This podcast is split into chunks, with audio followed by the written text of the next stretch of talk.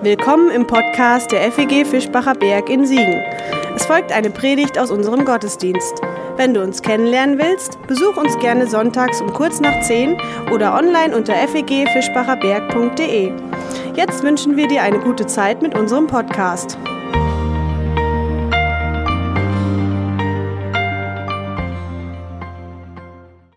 Ich lese uns den Predigtext für heute Morgen aus Epheser 4.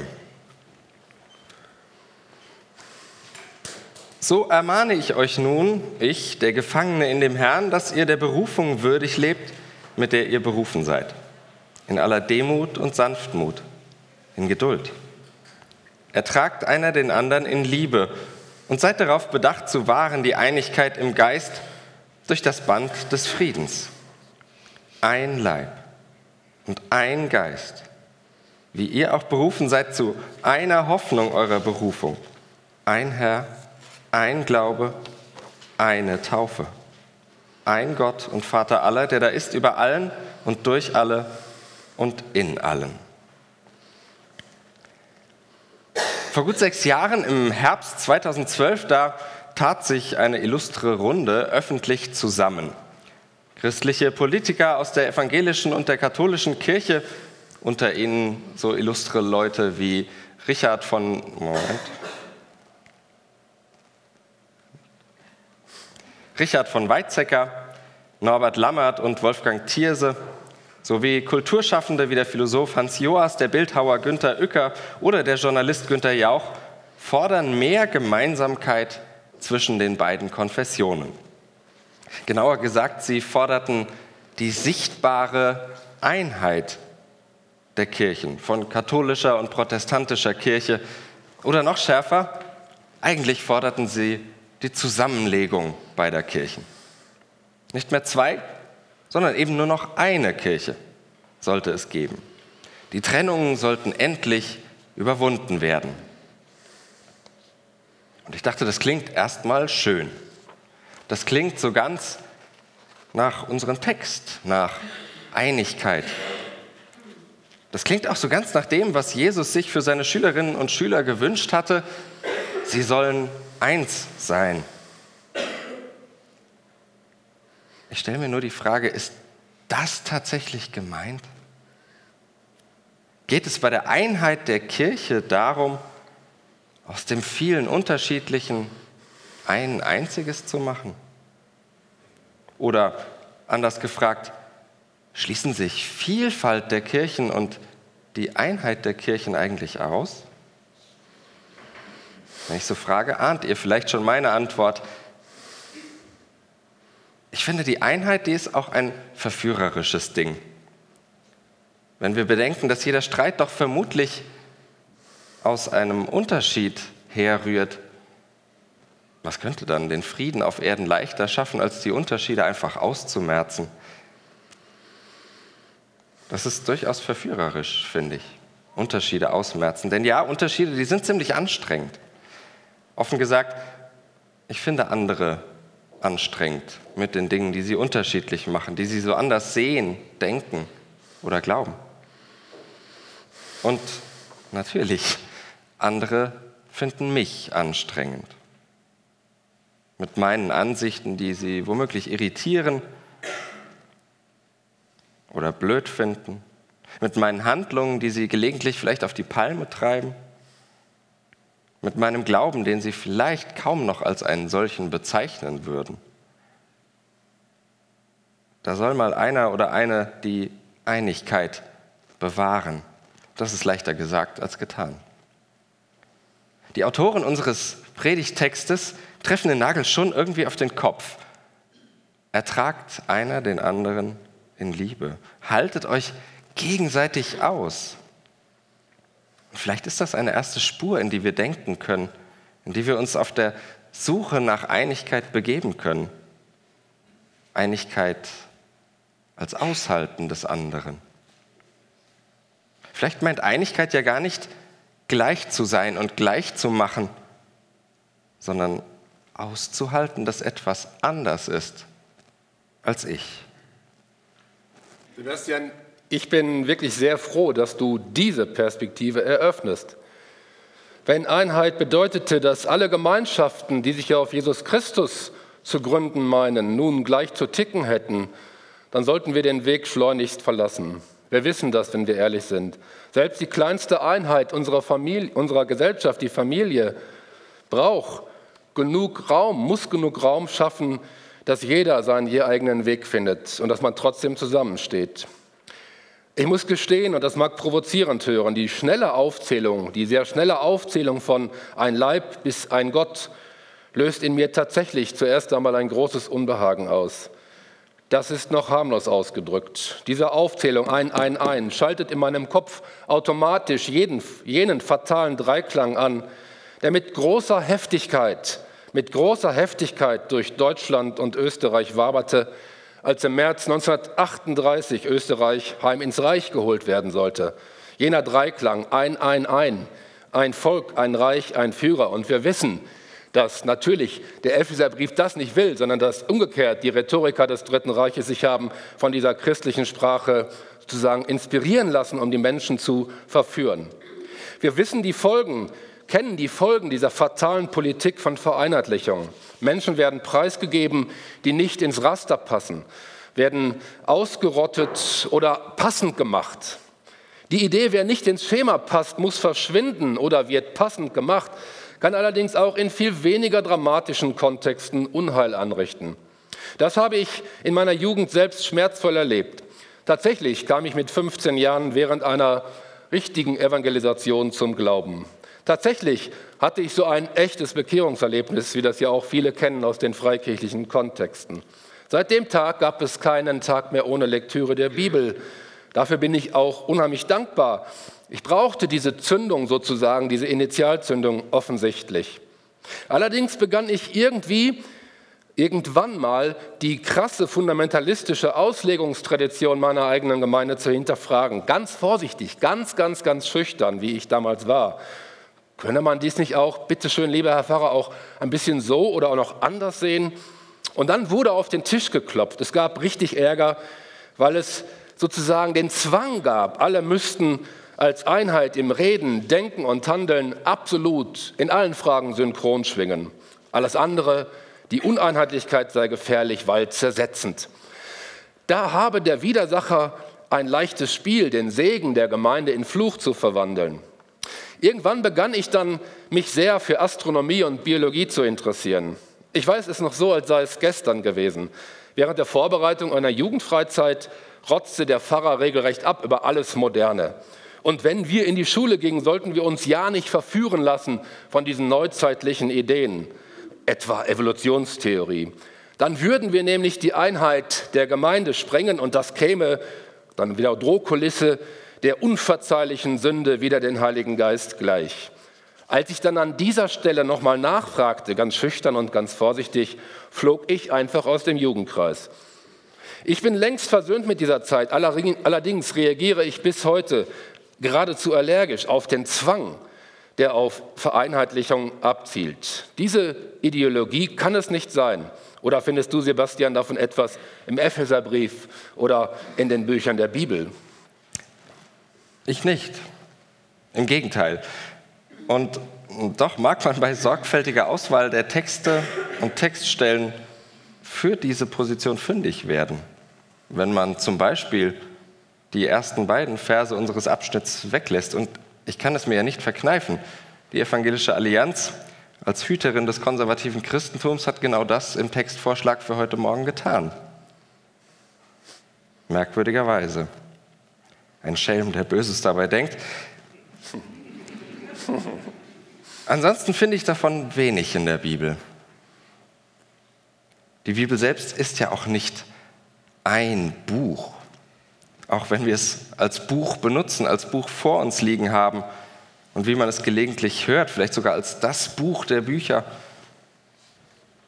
Sie ist Bibliothek.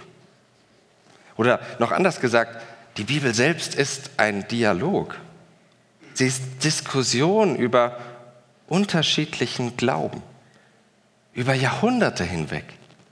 Menschen suchen darin immer wieder nach dem, was sie verbindet, in diesem gemeinsamen Glauben, im Ganzen, im scheinbaren Chaos der Vielfältigkeit. Sie suchen. Sie suchen gemeinsam. Ich denke da an das schöne Bild des Paulus.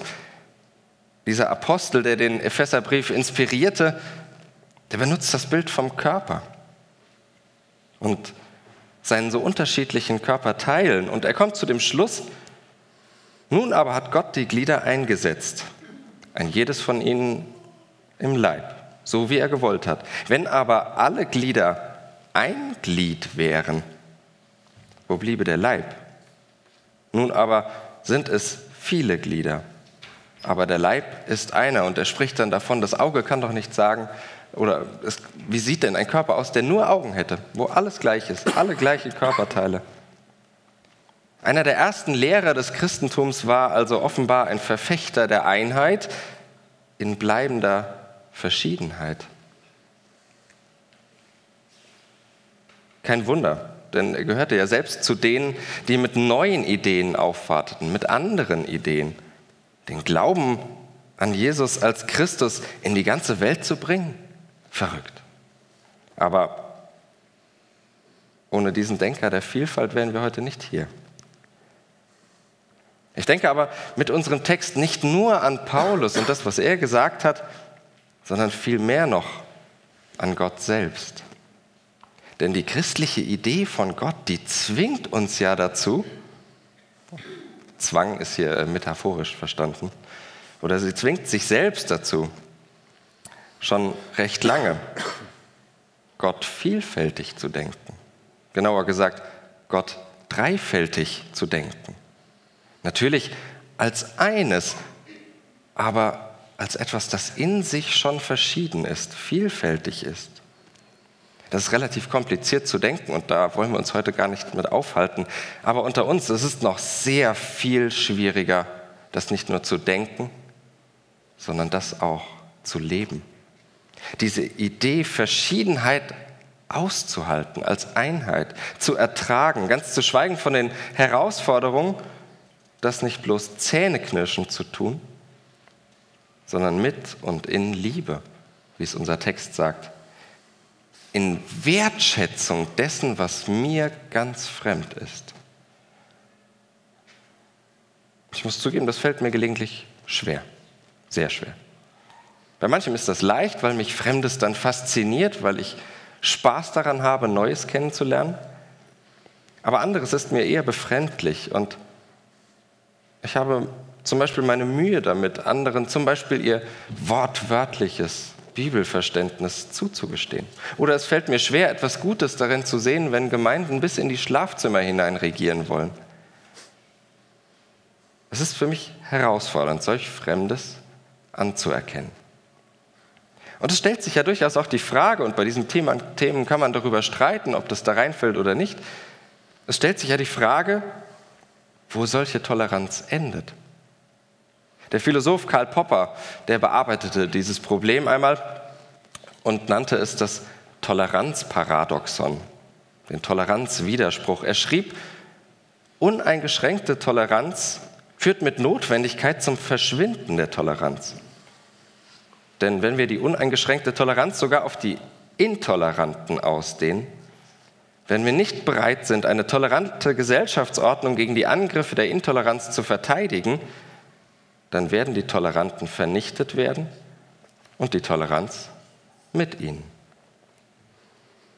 Und meine ganz persönliche Vermutung ist ja, dass das auch auf Gemeinden zutrifft, dass sich das auf den kirchlichen Bereich anwenden lässt. Und ich gehe noch einen Schritt weiter.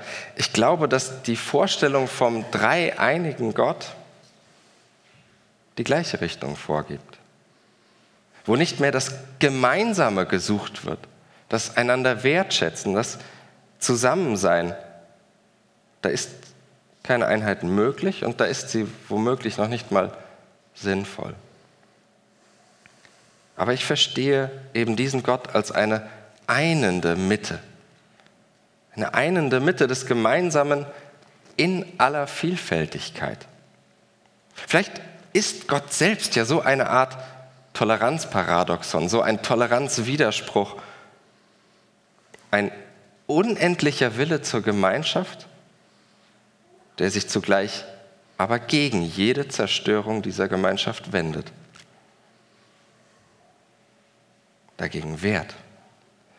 Und vielleicht lassen sich in diesem Sinne auch die schwierigen Ideen vom Gericht verstehen, die den Dialog der Bibel so häufig mitgestalten. Also zu deiner Frage, Ralf, ich finde Einheit und Einigkeit in der Bibel, aber in sogar für mich manchmal unerträglicher Vielfalt. Einheit in unerträglicher Vielfalt. Anders gesagt, die Einheit des christlichen Glaubens, die ist mir eine Zumutung. Eine Zumutung, das wertzuschätzen, was mir fremd ist, solange es der Gemeinschaft nicht im Weg steht. Das klingt in der Tat nach einem anspruchsvollen Weg und ja, auch einem anstrengenden Weg. Wie sagt man so? 1% Inspiration und 99 Transpiration. Einheit als versöhnte Verschiedenheit zu leben, ist offenbar eine Zumutung und kein Urlaub auf dem Ponyhof. Ähm, anspruchsvoll und anstrengend. Und die Frage ist, ob wir da eine Chance haben. Wir müssen ja schon in der eigenen Gemeinde Vielfalt gestalten und aushalten. Dann kommt die nahe und weitere Ökumene dazu. Und dass unsere beiden Gemeinden seit Jahren einen wirklich wunderbaren Kontakt haben, das äh, ist für mich zuallererst Grund zu großer Dankbarkeit. Gemeinsame Gottesdienste wie heute, Wortwechsel, Schulgottesdienste und viele andere Begegnungen. Das sind für mich zuerst einmal sehr ermutigende Zeichen. Also, was hier heißt, wenn Menschen auf dem Weg der Einheit unterwegs sind, kann dann auch vieles gelingen. Aber wenn wir uns erinnern, auch unser gemeinsamer Weg von Fritz Holdinghausen und Team zuerst beschritten und von dir, Sebastian, samt Team weitergegangen, unser Weg ist ja nicht in einem luftleeren Raum entstanden. Und auch ich habe ihn ja nicht begonnen, sondern bin einer sozusagen in der Folge von Generationen einer, der mitgehen durfte. Vertue ich mich da? Liebe FEG am Fischbacher Berg, die ihr in eine unglaubliche Offenheit und Weite gekommen seid, dieser Weg war nicht immer ein leichter. Sprühten da nicht schon hin und wieder mal die Funken in so manch hitziger Debatte? Das kennen wir in der Christuskirchengemeinde natürlich nicht. Grins, Grins steht hier. Im Ernst, dieser Weg zur Einheit in diesem offenen Sinn war kein leichter, ist kein leichter. Dieser Weg wird kein leichter sein. Er ist steinig und schwer. Und nicht mit vielen werden wir uns einig sein über die Notwendigkeit der offenen Einheit. Richtig kompliziert, liebe Gemeinde, wird es dann, wenn wir noch einen Schritt weitergehen. Wir gehen ja heute Schritte, nicht wahr? Wenn wir es wagen, und ich wage es mich zu sagen, wenn wir es wagen, die Einheit auch im Gespräch etwa mit Muslimen zu denken, am Fischbacher Berg wäre das ein großes Thema, nicht wahr? Dann wird die Sache mit dem Toleranzparadoxon noch einmal viel spannender, denke ich. Aber vielleicht wäre das genau unsere gemeinsame Aufgabe, im Namen Jesu ein Gespräch mit unseren Nachbarn zu suchen, auch mit oder gerade mit unseren muslimischen Nachbarn, im Namen Jesu ein Gespräch zu suchen, ohne diesen Nachbarn das Recht abzusprechen auf die eigene Identität. Passt das dann noch? Ein Gott und Vater aller Menschen? Das hieße dann ja auch, die Allianz betet nicht einfach für die Bekehrung aller Muslime zu Jesus Christus, Bekehrung in einem evangelikalen Sinn, Müssten, frage ich mich, die Gebete dann nicht eine noch andere Ausrichtung haben, etwa so, dass wir zu Gott beten, Muslime mögen berührt werden vom Geist der Versöhnung, wir übrigens auch. Muslime mögen berührt werden vom Geist der Versöhnung und sie sollen dann in die Lage versetzt werden, einen Islam zu entwickeln, über den Jesus sich freuen könnte, weil er gemeinsam mit Juden und Christen den Frieden sucht und ihm nachjagt. Na dann, Weidmann Zeil, allen Friedensjägern. Es würde mich an dieser Stelle überhaupt nicht verwundern, wenn hier vorne nun ein gemeindliches, die Gemeinden vereinendes Stöhnen zu vernehmen wäre. Hast du das gehört? Noch nicht. Wo soll denn bitteschön auch noch die dafür nötige Kraft herkommen? Woher kommt mir Hilfe? Woher kommt uns Hilfe, wenn wir die Augen erheben zu den Bergen dieser überaus großen Überforderung? Ich glaube, liebe Gemeinde, an dieser Stelle hilft tatsächlich zuallererst eines. Im Sinne Luthers gilt es einzugestehen, mit unserer Macht ist nichts getan. Mit unserer Macht ist erstmal nichts getan. Macht was, tu was, krieg den trägen Po hoch. Alle diese Appelle machen unsere Herzen zuerst eng. Und wem nützte es dann, wenn wir im Frust geeint sind? Aber ich glaube es zutiefst, etwas anderes wird helfen. Der Epheserbrief insgesamt staunt nämlich, wenn man ihn insgesamt liest und bei dem regnerischen Tag heute vielleicht ein spannendes Unterfangen. Das wäre nicht nur ein kleiner Spaziergang, sondern das wäre ein Gang in kosmische Weite und in die Tiefe der eigenen Existenz. Weiter könnte man an einem Sonntagnachmittag eigentlich nicht spazieren gehen. Also der Epheserbrief insgesamt staut, staunt in überschwänglicher Weise über Gottes unfassbare Liebe. Diese Liebe, umsonst verschenkt, aber nicht vergebens gegeben, hat nämlich schon längst damit begonnen, Spaltungen zu überwinden. Das vergessen wir oft nur. Und darüber dürfen wir staunen. Die Begründung dieses Staunens liegt in etwas, das wir vielleicht für zu selbstverständlich halten. Du hast es schon angedeutet. Damals, also vor knapp 2000 Jahren, war es wirklich vollkommen unmöglich und unbegreiflich, dass Menschen, die nicht zum zuerst erwählten Volk Israel gehörten, dann doch am Bund Gottes mit seinem Volk vollkommenen Anteil bekamen. Das ist das Wunder, was uns ja immer noch leben lässt. In Jesus Christus hat Gott den Zaun abgebrochen, heißt es im Epheserbrief. Den Zaun, nämlich die Feindschaft zwischen Juden und Heiden, hat er sozusagen weggehauen. Das geht so weit, dass wir nicht mehr Gäste und Fremdlinge sind, sondern Mitbürger der Heiligen und Gottes Hausgenossen. Leute, die Botschaft von die Botschaft dieser umfassenden Versöhnung, die Botschaft dieser Versöhnung, die den ganzen Kosmos umfasst, kam auch hinter unsere sieben Berge zu uns.